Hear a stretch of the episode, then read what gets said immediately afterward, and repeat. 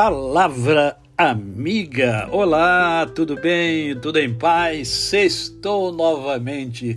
Hoje é dia 3, dia 3 de fevereiro de 2023, o segundo mês do ano de 2023.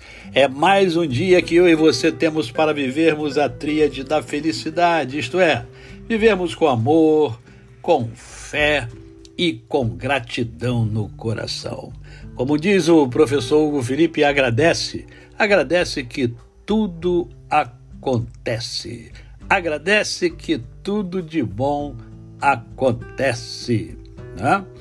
E eu quero compartilhar com você uh, um texto que encontra-se na segunda, de, segunda carta de Paulo a Timóteo, no capítulo de número 2, versos 24 e 25, que dizem assim: Ora, é necessário que o servo do Senhor não viva a contender, e sim deve ser brando para com todos, apto para instruir, paciente, disciplinando com mansidão os que se opõem na expectativa de que Deus lhes conceda não só o arrependimento, para conhecerem plenamente a verdade. Somente esses dois versículos, por quê?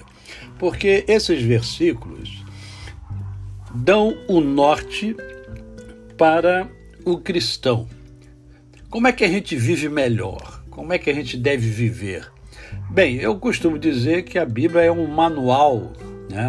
é um manual de comportamento é, humano, é um manual divino do comportamento humano.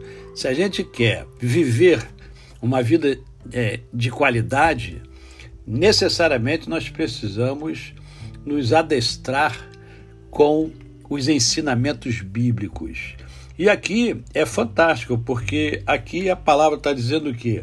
Que é necessário que aquele que é cristão, aquele que se diz cristão, ele viva de um determinado de uma determinada forma. Né? Por exemplo, eu conheço vários cristãos que são bélicos. É, adoram briga, adoram confusão, né? principalmente no meio, no meio pastoral.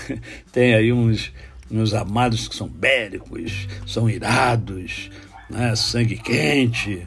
Né? E a palavra de Deus está ensinando aqui, ó, está dizendo que, olha, você não deve, como cristão, viver é, em contendas, só vive brigando, né?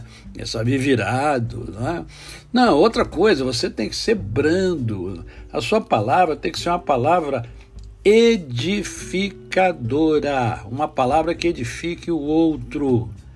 Né? Não saia da sua boca nenhuma palavra torpe, mas sim aquela que edifique a vida do outro, que contribua para o crescimento do outro.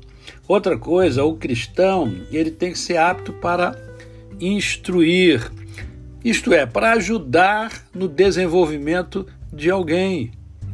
Deve ser paciente. Vivemos num mundo onde as pessoas estão cada vez mais impacientes. Eu e você sabemos disso, né? Mas a palavra de Deus ensina. Nós temos na palavra de Deus, na Bíblia Sagrada, nós temos todos os elementos para nos ajudarem a levarmos uma vida de qualidade. Né? Disciplinando com mansidão. Quando você disciplina seus filhos, você disciplina com raiva né? ou você disciplina com mansidão? Eu sei que tem hora que dá vontade, né? mas você tem que ter mansidão, porque a disciplina ela deve ocorrer para ajudar o outro a viver melhor. Então, nada de violência, nada disso, né?